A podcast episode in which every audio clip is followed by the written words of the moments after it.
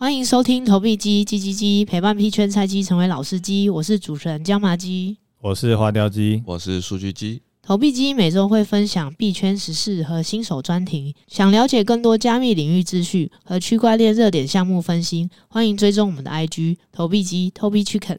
那我们本周是小鸡小学堂的 EP 十，我们很荣幸邀请到了传统金融机构的区块链产品经理 Jenny 来和我们分享金融和 Web 三的工作经验与分享。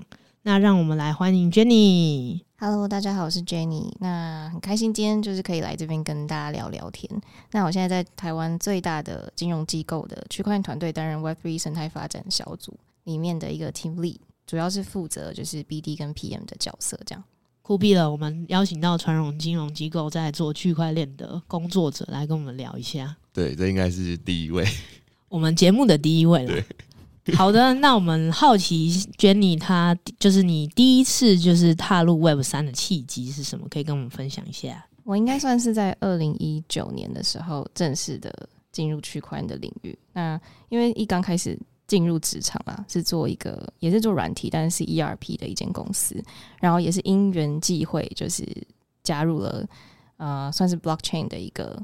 新创，那当时新创的人很少，大概只有四五个人，所以在 core team 里面可以看到比较多。就是当时，呃，因为要募资，然后要会需要在嗯怎么讲，不同的在这个台湾啦，比较 local，或是真的是 global 的，呃，有参加比较多活动啊，在社群，在呃国际上要找到一些赞助或者是计划。然后在国内也是，所以就会接触到比较多的创投，然后跟呃当时也在创业的一些伙伴们这样子。然后进入之后就发现跟传统软体产业的做法比较不一样，然后产品的设计的方式，然后大家工作协作的方式也完全不一样。然后我就觉得很有兴趣，应该说当时也很投入这样子的工作模式，然后就可能就回不去了。从传统就是从传统那种传产，然后到 Web 三，有符合你的期待吗？有哎、欸，其实我觉得我是有点直接跳级，因为我应该是在进入可能比较 Web Two 的新的 Web Two 的一些软体的公司去做 PM 或是做 BD 都可以，但是我就直接到了 Web 三。那个时候可能 Web 三这个词还没有这么还没有这么有名，大家都会讲区块链。然后我觉得区块链的新创可能都从交易所开始，在那个期间、嗯、交易所比较多，然后开始要做一些，因为我们当时在做呃 KYC ML 跟链上分析有关的一个平台。那个产品、那个赛道当时也是很新很新的，所以我就觉得，呃，有一点算是连产业的产业这个产业领域的知识都不是那么熟悉，要开始练习，然后开始可能都你的进度都要跟你原本传产在做的方式比较不一样，然后所以就觉得整个怎么讲步调是非常非常快，然后我就觉得很有趣，这样子。这样会不会碰到就是可能跟身边朋友聊你在做什么事情，大家就一头雾水，就哈？那什么意思？对，如果你跟家人讨论你的工作的时候，他们会不会说，就是你是不是被骗了这样子？会耶，我以前就是我爸妈每次朋友、亲戚朋友，然后朋友问他们说：“哎、欸，你女儿现在在干嘛？”我爸跟我妈都会说：“嗯，其实我也不知道，不知道。”真的就是一直说：“嗯，其实我不知道。”一直到我现在在金控，他们好像终于觉得有一个比较好、啊、银行 比较好解释的东西，但他们知道区块链啦，可是应该现在还是没有办法。很好的解释区块链是什么，所以我第一个工作进入区块链，我记还记得我前两个月，因为我可以讲比较久哈，可以可以可以随意发挥，这里比较重要，就是我记得前两个月，我就是还懵懵懂懂的，一直在想说啊，我进来就做 operation，所以就一直在做一些很行政的工作，简单讲白一点就是行政。但是那个时候，那个 founder 就会跟我说，我觉得你应该要多了解区块链在干嘛。然后你要了解这个技术，因为团队一刚开始，所有新创应该还一都一定都是工程师，你东西才做得出来。然后突然正视这个问题，发现哦，真的诶，就是很多基础的知识是我不懂的，或者技术连去中心化怎么去解释它，可能都不是这么清楚。然后我就一直在翻网络上各种就是区块链懒人包，我觉得在二零一九年的时候，你翻那个懒人包啊，都还写得很烂呢。哎，哪哪一个懒人包写的不怎么样？哎、某些、欸、某些媒体这好像有点危险哦。但是现在真的每一篇都很厉害。我觉得那时候就是大家就会着重写某一块，然然后就不会写的很完整，或者是呃会一直用拟人化的方式介绍区块链。有些写的太技术，然后你要两个凑在一起就很长，所以就是会很片段。如果你真的完全不懂，就发现你要翻遍所有区块链懒人包，或是区块链是什么这种文章。然后我就决定自己来写一篇。哇哦，对，然后我就光写那一篇，其实根本就没有很长，但是我花了我超多时间。那那篇后来有被很多分享吗？或是有很多人看？有，欸，有，所以我就蛮开心的。然后当时如果你 Google 搜区块懒人包，应该是前三个，酷。但是现在可能在第三页，好，因为没有更新了。就是，现在真的很多，对，OK，酷。你放在什么可以看一下呀？Me 呃 Medium，OK，嗯，好的，对啊，当时就是看了真的线上很多很多在介绍区块链的媒体，对，就把那些翻篇了，就想说到底为什么白话文让爸妈都看得懂区块链到底是什么？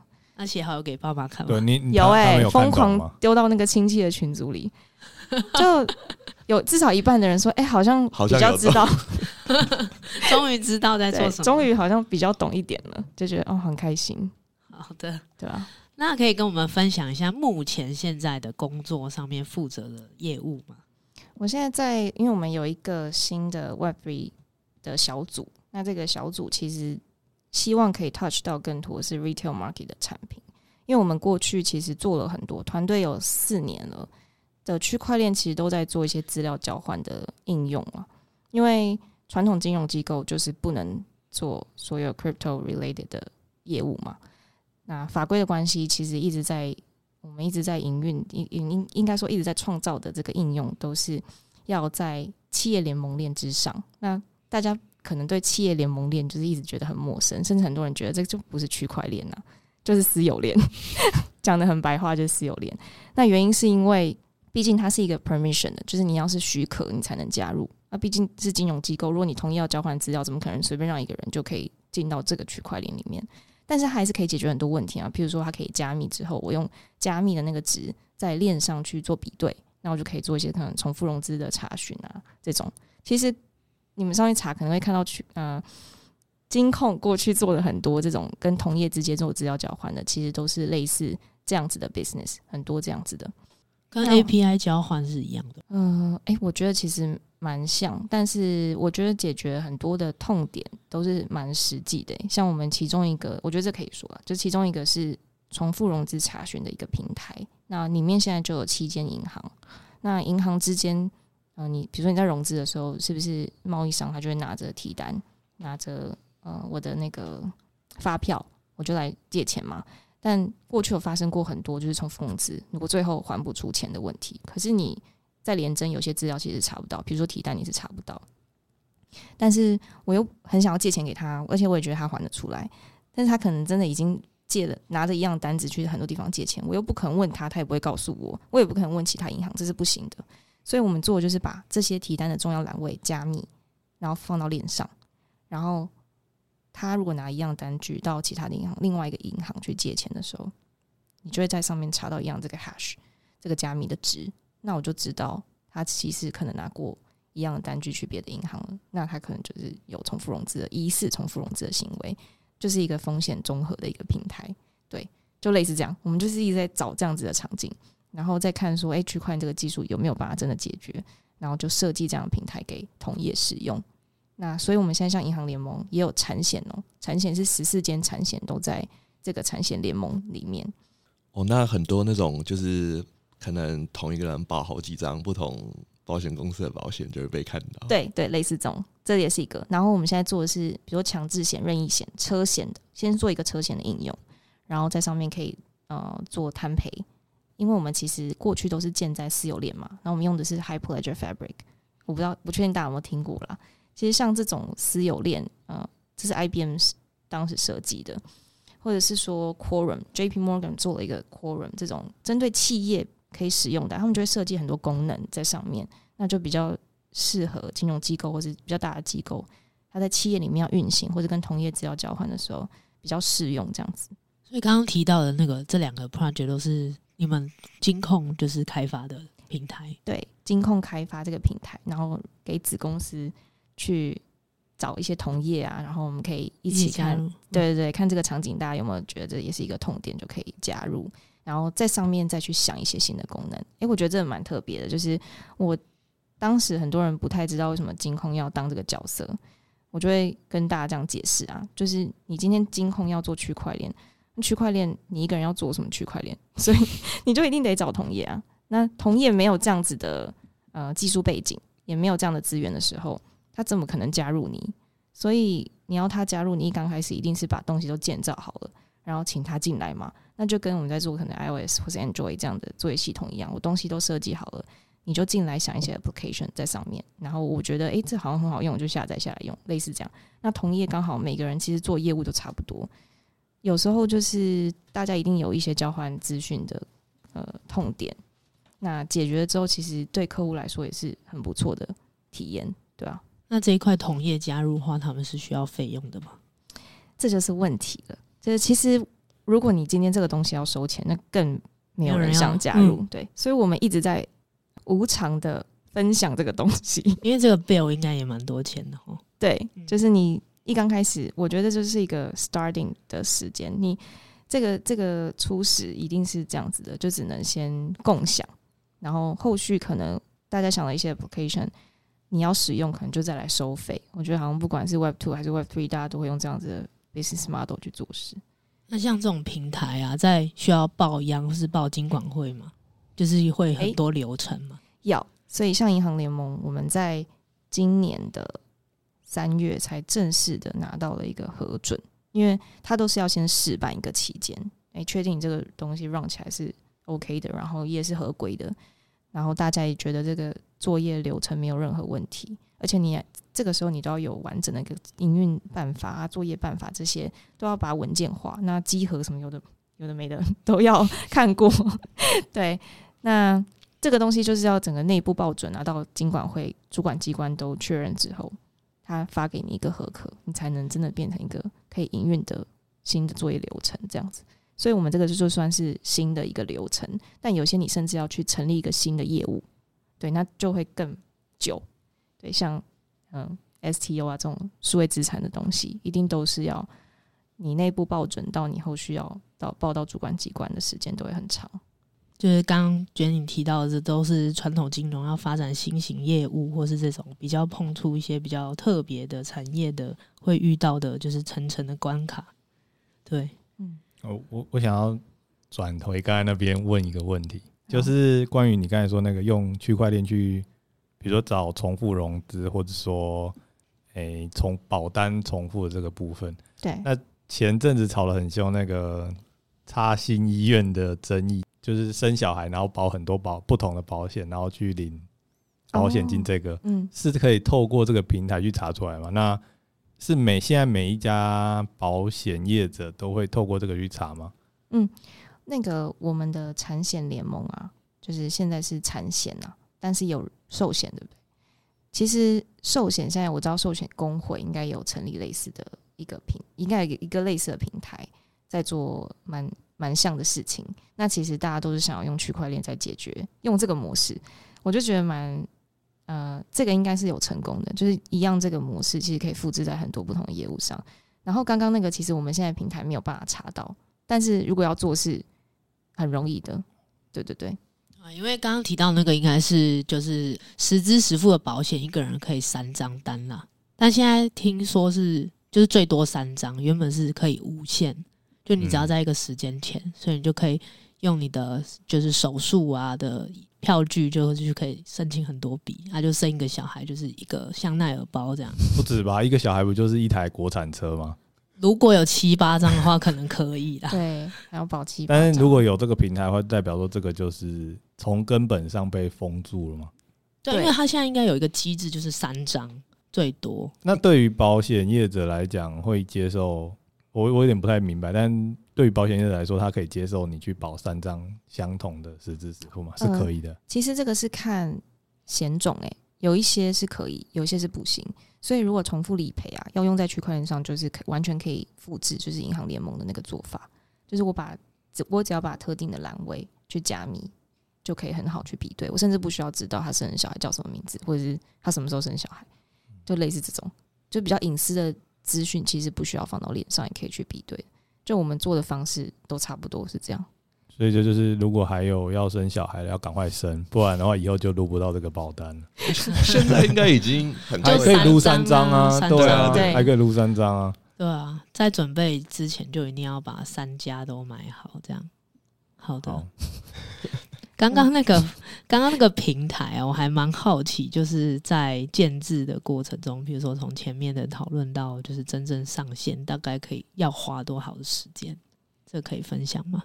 好，因为其实那个平台应该是在一九年的时候就开始发想，然后当然中间就会跟子公司去访谈，然后我们会有一个团队专案的团队，因为我们是金控嘛，金控就会跟子公司合作，所以子公司会提供一些业务流程啊，或者是作业办法。因为过去我们其实金控就有点像是一个顾问单位，所以我们不会这么了解它的痛点是什么，然后那个完整该注意的整个服务跟商品的整个架构。所以他们就会提供我们有点像咨，让我们咨询，然后我们把解决他的痛点。那这个过程我觉得就会花蛮久的时间，因为你会一直调整那个功能，然后到底有没有办法解决？那中间会遇到什么问题？这时候就会有一些集合的问题、资安的问题都会下来。那最后就是你要试办，就是一定要六个月，对。然后到产品设计啊、试办，然后到正式上线，其实这中间应该花了两年吧，两年的时间。然后产险联盟的话。刚刚讲的是这个银行联盟的这个平台，那呈现联盟的话，应该就也蛮久的，对。不过我自己，嗯，自己现在手上的产品是从真的从头开始做的，所以我会比较了解说，从头开始做一个产品到你要落地到子公司的那个时间呢，我认为在金融机构其实都可能要到两年以上。嗯，其实两年真的算是已经算快的了，以我。的经验来说，但是你两年，如果你跟真正就是纯区块链上面的一些各种项目来说，真的是差速度差蛮多的。因为可能在区块链上面，它可能没有那么多法规，你需要一一个一个去打破，你可以很自由的发展。对，嗯，但是我觉得区块链的一些产品啊，因为过去有做过新创，你就变成产品会先 cook 出来一个样 prototype，然后可能也有正式上线，上线之后你。在哪里 launch 之后，你可能在那里就遇到那个法规问题，你就会再去改。那你可能今天想要推到国外，在国外又遇到了法规的问题，你也要去调整。应该是差在这边，所以你中间一直在调整，一直在调整，一直呃有新的版本出来，或者是呃产品的方向也可能会改。可是，在金控里面，就是什么东西感觉就是要，应该说金融机构，你就是要完全 ready，然后做到好，然后你上线之后，它就是要长那样，嗯。那因为你下一次再去调整的时候，就感觉好像要要好像要翻土，然后又全部重建的感觉。所以就是你光前面要整个 launch 这个产品的时程，就会拉到比区块链的这些新创公司这些项目长久非常多。我我觉得是这样子。我这边有一个问题，就是我也要以社畜的身份发问的一个：当你在一个公司里面，然后可能预期两年到三年内。就是我们都在开发东西，这样没有实质对公司有什么贡献。嗯、那在这种大环境里面，会不会有什么恐惧的心理？这样子，就是因为现在不是很多科技巨头或者什么都会有一直把呃比较不赚钱的业务，或者说比较可能太未来或者太前端的一些产品都先砍掉这样子。嗯嗯，嗯。那这样你会有，就是看到这个新闻的话，你会有特别有一点。警觉，或者说有一点担忧吗？哦，问到了一个好关键的问题。当然会啊，我觉得现在团队，我觉得过去就是至少其他金融机构有这样做数位转型的团队都不多，然后也有的话也蛮规模比较小一点。我们是真的蛮大的，我觉得是因为很多东西都会想说先尝试看看，然后观望一下这一两年的发展，然后有没有办法对子公司，最重要还是帮子公司。创造一些新的产品、商品，或者是真的能够，不管是 cost reduction，或者真的可以赚到钱、有盈利的东西。然后我觉得，如果两年内都没有的话，大家就会开始比较紧张，开始恐慌起来，想说那我接下来下一步要干嘛？所以我们常常都会想，那三年内团队的发展是什么？搞得很像一个新创团队。因为如果你不这样去营运这个团队的话，真的会想说，我一年一年 KPI。就这样定，那就做完了。那明年好像也是这样定 KPI，可是后年嘞，然后再再再下一年我们要干嘛？所以都会想到哦，二零二五年可能当时的法规可以开放到什么程度，然后我们有可能可以做什么，因为只能一直呃超前部署，因为如果你不这样做的话，我觉得连自己都会没信心，这个团队有办法营运下去。所以你们 team 上面就是没有，就是可能既有需要营运营运的产品，就是开发新的，就是以全力开发新的为主。因为我们设计完这个产品，然后真的落地到子公司之后，就像我刚刚讲那些联盟啊、平台、金控是不能营运的嘛，所以我们就会下放到子公司，呃，把它融合在他们原本的作业流程里了。所以他们可能就是未来这个做融资的，他们就必须要走这个流程。这个就是我们的目的，这就是数位转型的一部分。所以我们不需要再营运这个平台，因为我们不是一个厂商或者科技科技公司。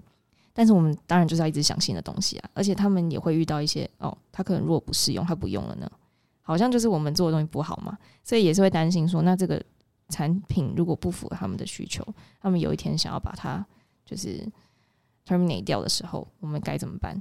所以我们就会一直在这个联盟上再去想说，诶、那银行是不是还现在还有一些东西可以透过区块链解决一些他们的痛点啊什么的？所以光做数位转型是一个，另外一个就是想未来的这几年内有没有什么东西是可以突破法规，然后可以做真的其他金融机构做不到的东西。诶、欸，那我又有一个问题了，就是我要蹭一下最近的热门话题，就是那最近 AI 这样子。比较热门之后，那各种应用也就是层出不穷嘛。嗯，那跟你们现在做的区块链相关的平台，会有一些底背嘛？就是可能你们之前在 AI 这种，比如说 LLM 模型出来之前，那你们用区块链的技术在做，那现在会不会觉得，哎，AI 这个技术出来之后，反而它是讲直接，它可能比较符合法规，或者说它比较没有。就是可能大家的观感比较好，嗯、那会不会有就是转为用 AI 这个方向做，而不是用区块链的技术做这件事情？嗯，不过我觉得区块链它的怎么讲，重点应该不完全是技术，就是它的价值就是去中心化嘛。所以我觉得这跟 AI 没有冲突，它完全可以融合在一起。只是 AI 就连金融机构的这个 AI 的团队，其实应该都是最久的。从最早最早可能做一些什么 RPA 啊，有的没的，到 robot 这种应该都是发展最久的，然后慢慢才开始有区块链的团队，什么都是后面才进来。只是 AI 可能中间遇到一个瓶颈，然后现在又就是找回他的，对，找回他的昔日的荣光这样。没错，所以我觉得他没有冲突，欸，就是就算他现在这样，我觉得是很好的，然后也不会，我觉得团队的人也不会害怕。反正我们现在会一直在想 AI 怎么跟区块链结合。或是 Web 三怎么跟区块链结合？想到的产品就是把这两个东西结合在一起，因为我觉得他没有，并没有任何抵触。那去中心化本来就不一定要是区块链嘛，它底层也不一定要区块链，只要你能做到去中心化，那个价值就是一样的。所以我们也没有说 Web three 会一定要绑定区块链，或是一定要绑定什么 AI。对。但现在 AI 那个 team 会讲话比较大声吗？我觉得这是必然的，这样好像有点危险呢。他们还有智能客服嘛，对不对？对啊，其实光 AI 就是散布在，应该是散布在很多 team 里面都有这个蛮基本的功能。这样讲会不会还是很危险？还 好，我们蹭一下热度。好，蹭一下热度，不然怕没有人要听。好，那我们可以分享一下你目前手上就是正在做的 project 吗？哦，好。呃，我刚刚有提到 Web Three 的一个新的小组嘛，其实是。我们想要做真的，嗯，就是 retail market 的产品，真的可以做到比较像 B to B to C，因为我们过去可能在帮子公司设计一堆平台，就像 B to B 嘛。那我们现在想要帮子公司设计面对消费者的平台或是工具。那其实我们现在就想要设计一个钱包。那那个钱包第一个功能一定不是数位资产，因为我们不能做 crypto，有点失望。大家听到钱包可能会很兴奋，可是。因为从去年其实就有对外公开，我们在做这这种技术上的研究跟探索了。那我们想要第一个做就是去中心化身份。那它其实有应该说这个赛道里有很多不同的，呃，之前还有什么 SBT、Vitality 的，然后还有很多 POP 啊，或是其他的 ENS 也是，都是 DID 的概念。然后大家现在其实都对 DID 的这个概念跟技术都没有一定的怎么讲，它还没有一。嗯、呃，它的定义还蛮广的啦。我觉得大家没有很明确的定义说 DID 就应该长什么样子。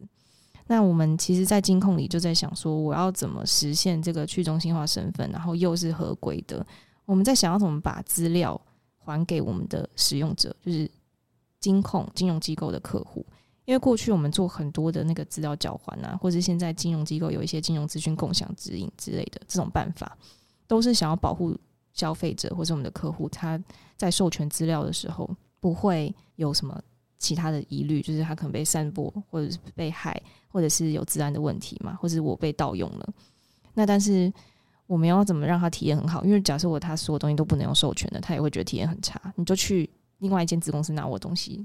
来就可以验证，为什么你要一直叫我提交什么资料？就我们很多这种情景嘛，或者说我股票跟银行不是会有那个交割户吗？嗯，像银行就会一直想要拿到我本人，比如说 Jenny 的呃现在股票的余额，然后我有哪我有买哪些产品，他们就会想要拿到这些。我觉得我的银行不会，是不是你的证券户里面特别多？没有，银行都想拿到，他们就是想问说，诶、欸，那这个事情能不能解决？然后或者是说，他也想要看到我哪哪买有哪些保险啊？其实这些事情是在我以前以为在子公司之间，这这个是可以直接看得到的。就我的想象力，我想说，金控底下这些子公司不是就同一间公司吗？我觉得我以前还没进金融机构，我的想象是这样。后来才发现，其实有很多的啊，各自保护法或者金控的一些法规上，就会蛮保护，就是我们的，就是好像要消费者自己，你就什么都要，对，你要什么都要勾同意，什么都要勾授权。然后以前都会觉得勾了之后，反正就什么都看得到，其实也没有，就很多东西你要再重新签署，而且你还要亲自签署或者自己亲自提交，有时候你还会觉得很烦，你就直接去看吧，这类似这种。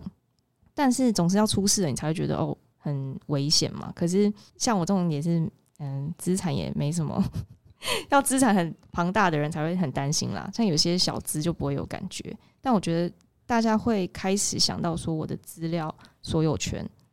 呃，我想要拿回来，然后我想要自己决定我的哪一些资料提供给谁，我不想要全部被摊开被看到的这样子的想法底下，金控可以做哪样什么样的工具去提供这样的服务？我们就是在在想这件事，然后他又要觉得这东西实用，或是真的有需求，我就觉得蛮难。那所以现在就是一般金控的使用者，就是像我们这种一般人，就是根据你们的调查是觉得。大家觉得资料被外泄的太严重，还是大家觉得在同一家金控底下资料不够不够流通？我觉得大家其实都知道资料会外泄，可是好像普遍的人有一点点习惯这件事情，就是就是反而希望你们对我们更流通一点。嗯，就尤其在子公司之间啊，如果今天我是两间不同的机构，我可能就有点担心了。但是我今天在子公司之间，反正名字都长得一样嘛。我就觉得你们应该都知道吧，就是去拿我的资料，让我直接登录，让我直接像新公司一样这么大家这么 buy in，就是因为它很方便。就我很懒得在那边一直在用新取新的账号，然后一直让你重复做 KYC，因为一直调查我的各种个人资料，你应该就有全部啊。就我的 profile 在你家应该是很完整的，但没有，它就是很保护是消费者。但保护之余，有些东西又他们各自又很需要的时候，就会叫你一直提交很多东西，会叫你签一个授权。那我们是想说，你签授权其实也是端到端哦。如果你今天 A 到 B 要授权，你 A 到 C 也要再签一个授权，A 到 D 也要再签一个授权，你就会觉得很烦了。所以，呃，我觉得现在的那个 C 端的客户啊，他们在意的好像不是什么安不安全，也有啦，但是我觉得那不是第一个，他们在意的是那个方不方便，就是有没有解决到他的问题。所以我现在常常在想那个 DID 的产品的时候，都觉得哦，我的资料拥有权要归还给使用者啊。去中心化的价值是这个啊，你可以自己决定你的资料怎么被运用啊，然后可以安全的保护你的资料啊。但我觉得客户对客户来说，他你要先告诉他这个流程真的有多方便，所以我们就会想一个真的过去是他的痛点的。那我当时想到就是办信用卡的时候，以前办信用卡，假设我是新户，我不是都要填一堆资料、嗯？对啊，然后你最少就是要结三个月的薪资证明，有没有？对，嗯他行的，对对对对对，然后你就会截图。然后截图就上传。我以前都会想说，靠，我截，我就想说，我截图，然后我中间转账给谁，都被你看光了。虽然你都会盖一个章，写说什么仅供这次办卡，但还是会还是会被你，你还是会觉得它就是存在那嘛，对不对？而且这个每一次都要这三个月，然后我下个月办卡，我还不能拿上次已经截好的图，我就觉得这件事情很冗。可是当然有一些现在有一些 solution 啦，就是政府可能有什么 MyData 那种是可以直接捞到我的呃薪资，或是我请我的如果我是子公司的话，就可以请他去帮我把呃网银的某一些资料对，就是 export 出来。但是我还是觉得很麻烦，所以就在想说，有没有办法有一个机制是。我可以请，比如说国泰把我三个月的薪资转入的证明，就发成一个凭证，然后盖个章，然后发到我的手机里，就是我刚刚讲的我们那个产品。那我之后就可以拿到跟台新或者其他间银行，然后被验证这样子。那那个办卡就只要上传那个凭证，所以我其他的资料其实我不需要截图给你看。而且这个过程当中最重要的是，你可以相信我发出来的凭证真的是国泰发的。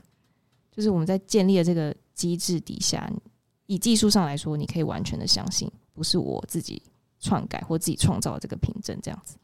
啊，截图可以修改吗？那个对啊，截图可以修改。而且尤其贷款的时候，就是很多人用那种就是他行的资产证明嘛，然后有一些数字其实是哦，对啊，这个我也听过。因为其实就是我收到的这个金融机构，他没有办法去跟另外一个。确认，对，他们只能自己根据他过去在这自家银行的或者是廉政记录去判定到底要不要把钱借出去。对、嗯，好方便。这个是确实是很有效解决，就是但我们一般人就不能钻投机。哦，好啊，因为有时候你讲求资料真实性，就会伤到某一些特定的人。哎，你那少数人。帮助了多数老师，对，帮助好人啊。哎、欸，不过这些工具我们一直在讲说，其实都是在帮好人证明自己是好人呐、啊。对对对对对，因为好人就是觉得我还要证明我是好人这件事情很浪费我的时间。你让我流程可以加快一点，我会更想要来成为你的客户。所以我们现在在做这些工具，都是要往这个方向想，不然一直在想一些什么价值、去中心化可以干嘛，什么资料所有权啊，我觉得客户就没那么有感。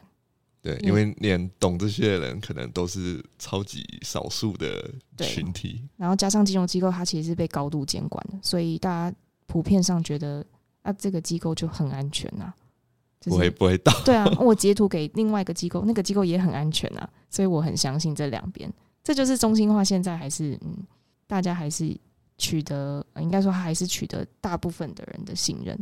对，台湾的银行大家都蛮相信的，没错。那目前这个 project 的完成度大概是几趴？可以分享吗？可以啊，其实我们本来这个月要对外公开，真的有一个新闻稿，但是因为呃，现在做这个产品最重要是子公司一定要有一个很完整的落地的专案在做，然后我觉得现在也是最遇到最大的困难，就是现在子公司我刚刚提到了嘛，你要把这个痛点讲得很清楚，然后到底解决了什么问题，不管是降低它的成本。或者是它可以从中赚到什么，赚到收益啊什么的，就是比较实际面的。所以我们现在在找子公司愿意 做这个东西。我觉得这个，因为你一刚开始要导入，其实要花很多时间。它不是一个单纯，它只要用一个 web base 的平台，对啊，它是要让你的使用者开始使用一个新的 app，在银行里面就金融机构里面啊，就蛮难的，对吧？所以我们现在就要确定子公司哪一间要做这个要。采纳我们这个产品跟流程之后，我们才要把它对外公开。那希望是在年底前可以有一个比较完整的露出。这样。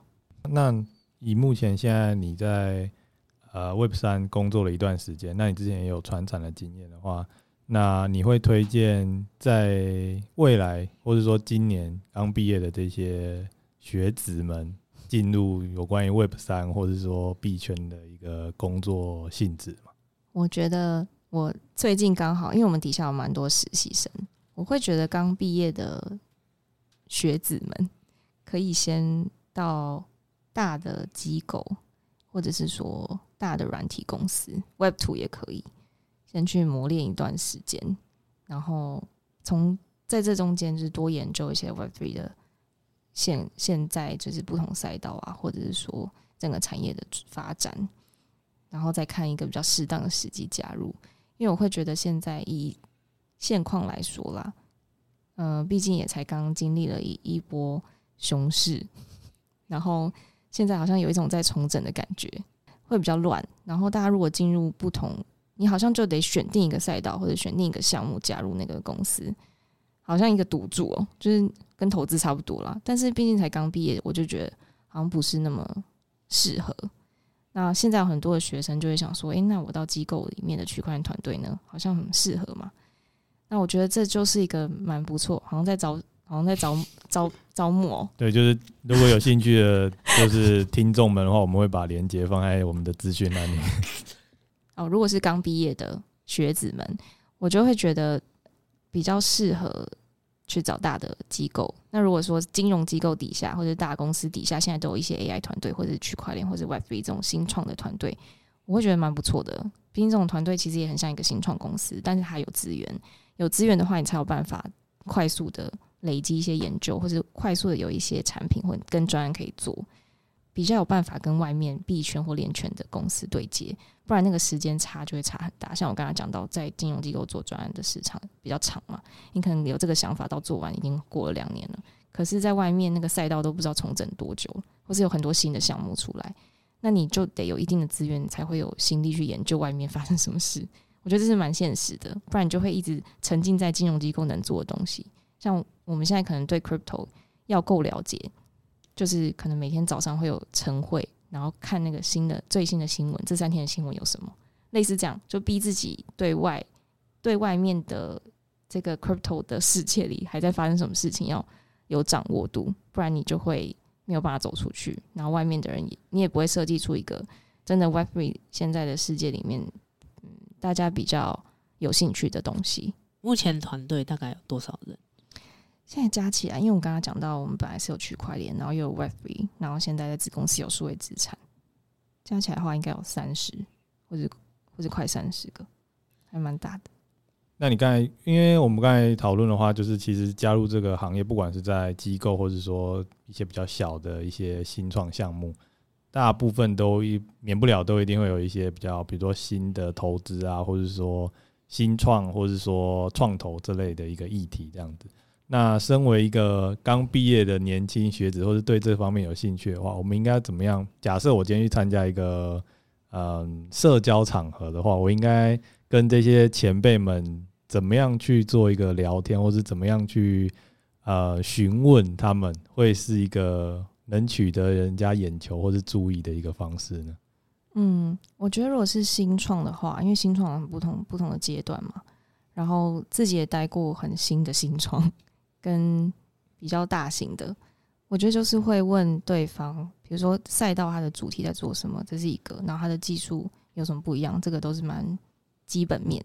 那再来就是这个团队现在多大了，然后它成长的速度，去想说，哎、那他的公司成立的时间到现在怎么可以成长这么快？类似这种，我觉得这都是我会蛮想问的。然后最重要最重要就是募资，因为我是对于。能够成功募资到从初期就可以募资到天，就是种子轮，然后到后期很快速的可以进入到 A 轮啊、B 轮啊这种新创，我就觉得他有一定的能力去规划一个蛮完整的产品。那虽然这产这产品不一定现在就很红，或者是已经有很多人在使用，但至少他可以把这个故事讲的完蛮完整的，一定是这个市场所有其他外面的创投。都有看到他的特点，才愿意投钱嘛。不管他今天是只是单纯想要炒作还是干嘛的，但是他就是觉得他在这三年内可能有他可以发迹的地方。我就觉得，诶、那可以参考一下对方他怎么设计这个 business model。他觉得未来这个三年的市场是他怎么看的？因为我觉得不同赛道的人他讲出来就是会不一样，因为他关注不一样的内容。那多问几个人就会发现，诶、你好像已经把那个产业报告凑起来了。好，我觉得。不错，算算是很万用的。对啊，算是很万用哎。好，我我有一点雏形了。好，我觉得你在 Web 三跟区块链上面会有，就是认识很多人脉嘛，就是认识相关的工作者啊，或者是一些 VC 等等。嗯，我觉得在呃过去两间新创都有做区块链的产品嘛，然后在现在在金融机构也是。不过我会，呃，蛮想要分享一个啊，就是当初进这个金融机构的区块链团队的时候，我有发现一件事情，就是以前在币圈或链圈的活动上，或者社群里面，其实不太知道这个团队，不太知道现在金控现在金控的这个团队，原因应该就是你刚刚讲的那个，大家不太会在社群里面露出，然后也觉得没这个必要，因为我们不做 crypto，好像就不需要经营。但在这一年呢、我就觉得蛮明显的，好像外面就是。这些 meet up 或者这些活动会邀请我们参加，然后也有比较多的机会可以去分享我们在做什么，然后也因为这样才会接触到外面的人现在在做什么，我就觉得差蛮多的。所以其实也不用因为现在有法规的限制，不能做很多事情就封闭住，这样好像会越走的越路越走越窄。然后不管是在不同的赛道，就算是金传统金融机构，我现在看到很多的活动，像我今年去 Avalanche 的 Summit。在巴塞隆纳，很多传统金融机构就都飞到那边去啊。然后他们现在团队也很小，甚至可能也只有不像我们这么大哦，都还是会有人到那边去看一下有没有什么项目，他们觉得很有趣可以投资的啊。对，我就觉得这个就是你今天想要在这个领域找到可能未来会转型，有一天就是打不赢就会加入他的话，还是从早期就多多参与，嗯，多多交流，比较有机会。找到一个方向啊，因为现在很多就是监管的部分，大家还蛮爱讨论的，就所以就是可能整个 crypto 都会往这个方向去做进行。那可以分享一下，就是去 Avalanche Summit 是公司的出差吗？对，是公司的出差，好赞！对啊，我也觉得很棒诶、欸。去西班牙，去西班牙，然后那时候是我们就是因为会常常跟，比如说 Avalanche 公链啊，公链会真的讨论说，哎、在金融机构可以做什么？像我们现在要做 STO，对，所以他们就会好奇说：“诶、那你这 STO 会建在什么链上面？那有没有机会？可能你跟公链做个 POC 啊？那未来可能可以嗯跨链，或者是说呃有 secondary market 的这种，现在当然没有啦，但未来可能有，所以就会讨论 POC 的可能。那跟这些公链其实。交流久了，他们就常常会希望我们可以去跟其他金融机构交流，然后看跟他们可不可以有一个完整的合作。我们可能比较有兴趣，你单纯跟公链，我们也没有方向。那如果我们是好几间金融机构都有兴趣，他们就会觉得，哎，好像可以帮我们促成这个合作，那他们就会反而比较主动。那像比如说去出差、去演讲，这些都是有其他金融机构也会一起，呃，可能就会有个 panel 讨论一下，说，哎，TradFi 到底要怎么在 Web Three 里面生存下来，然后下一步是什么？这种比较大的金融机构都会讨论的。然后我就觉得还蛮，这种就是还蛮特别的。去巴塞罗那有推荐一定要去哪里玩吗？哎、欸，讲到这个很重要哦，就是去了那几天，真的是没完全没玩到哎。可 以公司报跟公司报告，我们觉得你出差都在工作，这个一定要很好，一定要说的非常的。清楚。好，那我我觉得我应该要把我的那个问题详细一点，就是如果我下一次还有机会去巴塞罗那，一定要去哪里？就看高地的建筑。对啊，你走那一条路全部就看完了。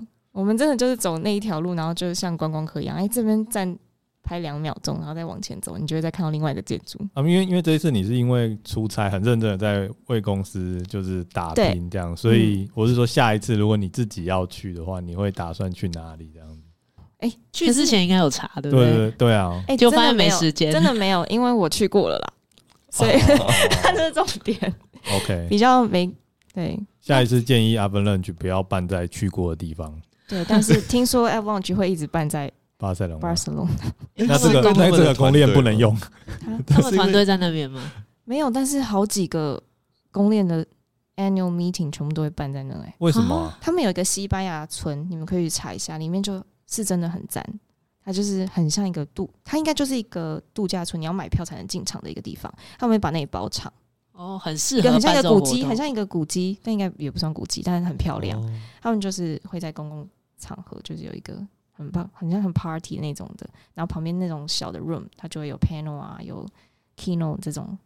所以就是现在，如果公链要让你觉得耳目一新的话，就是他们的 annual meeting 不能办在巴塞隆纳。对。那好奇这一部分的经费的话，是 Avalanche 那边出吗？还是公司也要出一点钱？Avalanche 他会出门票，就可能你会有个 VIP 的 ticket，因为你是有点像你是 speaker，嗯，但是公司就是差旅费本来就有这个 budget 了。OK，cool，、okay, 金控比较有钱，愿意花钱。那看来还是币安比较出手比较阔绰，看起来那个东南亚之旅是都是必安出的，对吧？看起来是 没错。哦，富国岛。哦，真的哦，对。现在有没有就是知道这件事情然后会想要跟必安做一点比较深的 approach 吗？嗯，有有有。然后 他们有邀请一些 KOL 伙伴，然后就是去越南的富国岛，就是有一些因为像是分享他们的美其名叫做教育。教育营教育对，对，对。教育营啊，但实际上我看他们都在喝酒吗，我没有说没有啦。哦，真的、哦、就是合作伙伴关系啦，对，所以只有 KOL 看起来是。然后一些就是应该都是都是就是跟必安有一些比较多合作的一些就是对象这样子。交易所必备的、啊，一定要的。这样你会有？那我们应该是永远碰不到他们，好难过。真的吗？但是你会有一点就是看到，因为一定这种在你的 daily work 里面很常听到，比如说。哪个交易所或哪个公链又去哪里玩啊，或者有什么活动啊，或者是办在什么 CRV 的酒吧里面啊？那这样的话，你会不会就是也想要有时候去参与这些活动？所以说比较多去 approach 他们这样子。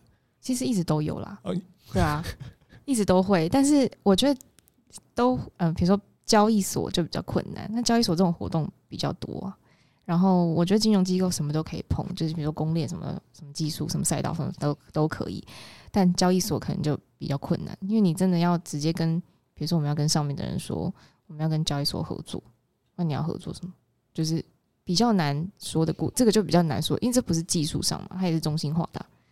我们只是不能成立交易所，不然我觉得金融机构就是一个成立交易所之后，差不多就对。如果金控成立交易所，我就会把所有在交易所的资金全部移到。哎，你说我这句话，我先把它记下来。确实是啊，因为尤其是最近那个 FTS 事件之后，大家真的是需要一个放钱，然后又很安心的地方。没错，其实我觉得我每次都会讲说，我觉得 TradFi 它的价值，应该说做 Web3 或做区块链的价值，就是因为它现在是被高度信任、最高度信任的，然后它还被高度监管，所以大家就会相信，如果今天我爸妈突然哪天想要投资虚拟货币，他根本就不敢用币安。即便我跟他说是超安全的，都几年了，然后大家钱都放在里面，放了多少钱，然后你可以赚多少钱？对啊，这个这个 statement 我在某公某家交易所倒之前也很常听到这个。对，我放在那边没事，还可以领取利息。你看现在又有一个案例出来之后，哇，更恐惧。所以我就一直觉得，嗯、呃，金融机构开交易所应该是迟早的事，而且他只要呃在监管底下。虽然很中心化，但是大家就有这个需求啊。我就是只是想要投资，我没有想要其他的，我想赚钱而已，然后安全的 赚钱，不会放在那边 就消失了。对啊，像那个 DBS 也开了交易所嘛，虽然只有就是高资产的客户啦，现在只有没有一般像我们这种人是 没有办法使用的，但我觉得这就是一个起头啊。嗯，不过在台湾目前就是受限于法规是遥遥无期的。你看，现在三月才过了法规，才过了，就是针对 VASP 业者的那个监管单位，就是监管会嘛。可是法规呢，应该都还在慢慢的那个雏形更完整当中，所以我觉得应该还要一段时间。不过看起来有在进行，所以五年内要看到台湾的交易所，可能金控等级的交易所，应该是还不太有机会。我觉得五年内。是有蛮有机会的，蛮有机会的，对啊，因为它这个东西要做起来，已经太多 example，你就是直接复制就好了，都是只是差在法规能能不能做，对啊，这东西已经好成熟了，如果法规可以做，其实说明是瞬间就可以做完，对不对？对啊，数位资产的东西，我觉得已经算成技术上都是成熟的，都是因为法规的问题。了解，因为其实目前就是不管是台湾的或者是国外的，其实。可能除了某一间有上市以外，其他间的交易所放在里面，可能都不如放在自己的钱包还要安全。对啊，可是你看，你放在自己的钱包，就也会有担心这个，然后再来就是好麻烦。对对对，对啊。然后你跟初学，就是你要出圈就不可能了，就是圈外人就会想说，又有钱包又地址又有交易所的，到底这之间的关系是什么？你要再教育一次，然后要让他够安心，想说来试试看，但他投资的金额一定就很少啊，因为会害怕。但如果是金融机构做的话，大家应该就会就会就会变得像买卖可能股票一样。对，其实就是股票啦。对，对，对，所以我觉得 STO 就是一个开始，但是可能它还没有这么，毕竟它也不能有刺激交易，呃，刺激市场交易嘛，所以它感觉是一个很封闭的产品。但是大家会开始体验什么叫数位资产。对一般人来说，数据机要帮我们科普一下什么是 STO 吗？我们还是请我们 Jenny 来帮我们科普。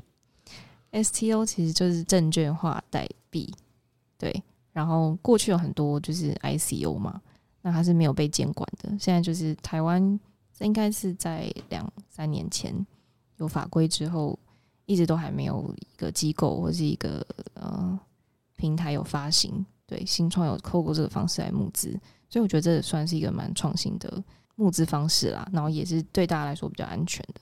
但是我印象中，在币圈里面被冠上是证券的币，状况都不是很好。没有，那个是非法证券哦，非法证券。对，就是你觉你说自己不是证券，但他觉得你是证券。对，对，没错。然后现在 STO 的话，它就会法规上就有一些限制。比如说，呃，发行的像今天证券啊，如果他要帮投资呃募资的公司呃发一档 STO，他只能半年只能发一档，对，要过了半年才能发第二档。然后比如说一档只能最高现在是三千万，对，然后还有限制，呃，投资人只能是 PI，就是专业投资人，嗯，类似这种法规的限制就蛮多的，所以。就不像是哦，我发了一个币，然后就可以大家赶快。对啊，专业投资人，然后又只给三千，让数据机一个人就把它灌爆。大家都会这样说，对啊，所以我觉得它比较像是一个怎么样新新形态的商产品投资商品的试验，然后大家对数位资产的一个对啊，就是体验，没错，一个 pilot，然后大家试试看，而且还是传统金融机构发的嘛。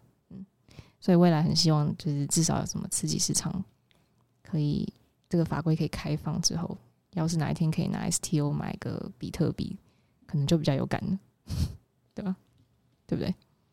它应该是有价值的，只是它现在不能异动，你就是存放在那里，就像股票一样。可是它其实，既然你要 token 化，它就是应该 token 可以换 token 啊，对不对？OK，嗯，那以现在来说的话，就是在。这种传统金融机构做 Web 三的一个状况下，有哪一些非监管的这种投资，你觉得是推荐的呢？非监管的投资，或是监管的也可以，但我想不出监管，监管的可能就只有 有啊，这应该说，我觉得好像是应该你要推推荐给我，你说我，所以我要做非监管的，好像非监管的，好像反了，没有买比特币是合法的。对啊，对啊，也没有法规说不行啊。对啊，对啊，现在没有不合法。所以就是还是比较大的几个，你比较推荐是吗？对，没有，就是在工作的时候，应该很常会听到一些，比如说我们说的小道消息，不要说直接说内线啊，但是小道消息，那这样不会就是非常每天生活在一个很 formal 的情绪嘛？例如某个工程师突然。今天走进办公室说：“哎，我昨天赚了多少？”这样子，然后就说他今天不上班，对对对，上离职单这样。对对对对对。以前在新创比较长哎，现在可能大家很忙，也不敢讲。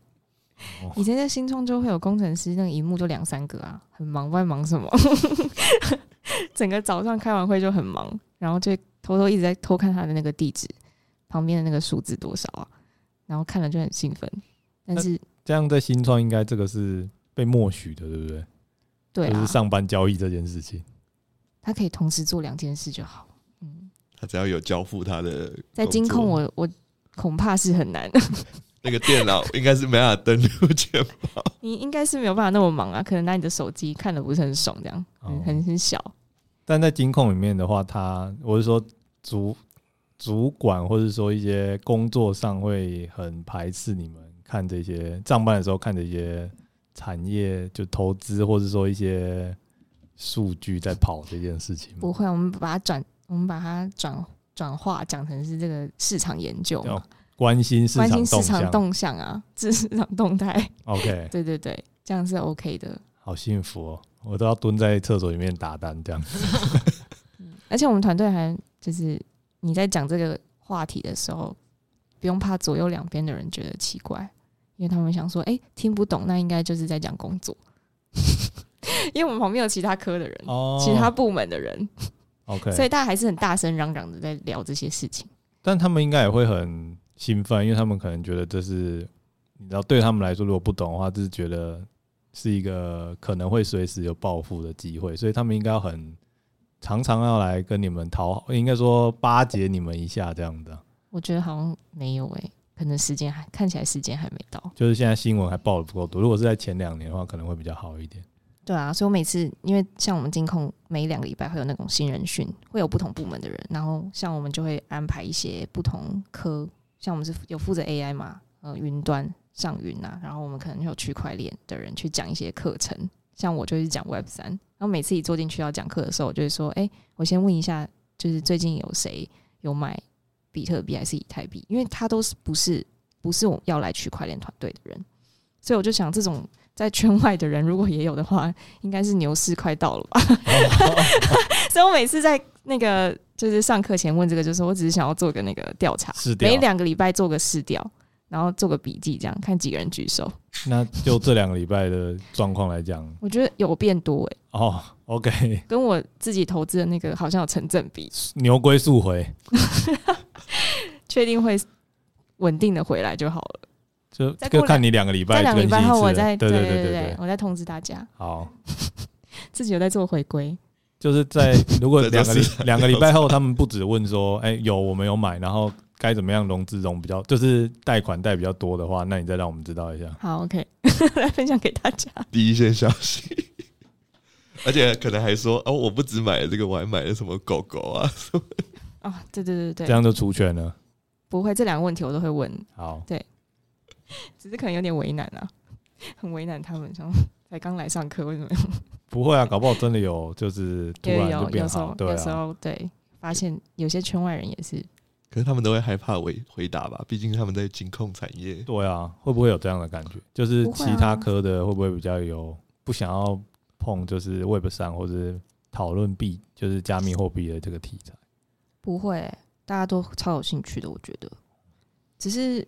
有时候工程师讨论的就已经有点太深入了，比如说 开始讨论一些语言啊，这个架构安不安全啊 之类的，他们可能就会自己废掉。但是如果在讨论听到撸空头，就有人突然醒来的感觉。哦，OK OK，撸空头套利。所以整个部门其实接触这一块的人算是蛮多的，就算不是你们的组组或是你们的科，没有，我觉得就是我觉得我们就是一个很独立的团队的原因，就是因为大家不太知道。跟我们怎么加入这些话题？对，所以如果有一天真的连其他部门的人都对这个很有兴趣啊，应该真的才是牛市要来了吧？因为在我待的金融机构，就是真的没有人在讲这些，应该是真的都是对啊，或是完全听不懂，嗯嗯，然后跟没兴趣，大部分应该是这样。可不可以跟我们总结一下，就是以今时今日现在的情况，你对于 Web 三或是区块链的一个？走势，或者说现在的发展，你有什么样的看法？我自己是像我刚刚提到很多，就是传统金融机构 TradFi 做这个 Web Three 啊，因为毕竟就是其实 Crypto 也是复制复制传统的这个货币经济啊这些的嘛，所以我觉得都是有关系的。未来它应该就只是会整合在一起，就慢慢融合在一起，所以。可能金融机构就会开始投资很多的，其实过去已经开始有投资这些项目，我觉得就会越来越多。然后未来市场也是政府的法规，一定也是因应这些看市场的发展来决定的，不会先法规先开始启动的，都是反过来的。我就觉得这三年应该法规也会越来越完整，因为法规其实现在动的都比较快，然后也是会因应市场的发展嘛。所以我觉得不管是选择在呃，新创作这些区块链新的项目，或是 Web 三的项目，然后或者你要在大的机构里面发展，我觉得未来就只会融合在一起。它是一个很大的、很庞大的市场，就不会是像现在好像是分开的，然后各自做各自的事情。对啊，我会觉得蛮期待看到三年之后一个突比较突破的方向，比如说数位资产有爆发的机会这样子。所以就是我们在熊市的时候多读书，然后多吸收新知识，然后再过几年或者一阵子之后，会有更多的工作机会或是投资机会出现，才能好好把握。嗯，好好的，那我们本周非常非常感谢 Jenny 来跟我们分享这个区块链技术的发展跟他的工作经验。那我们本周的节目就到这边，喜欢我们的节目，欢迎给我们五星好评。追踪投币及 IG，有任何建议都可以留言给我们。那我们下集见喽，拜拜，大家拜拜。拜拜。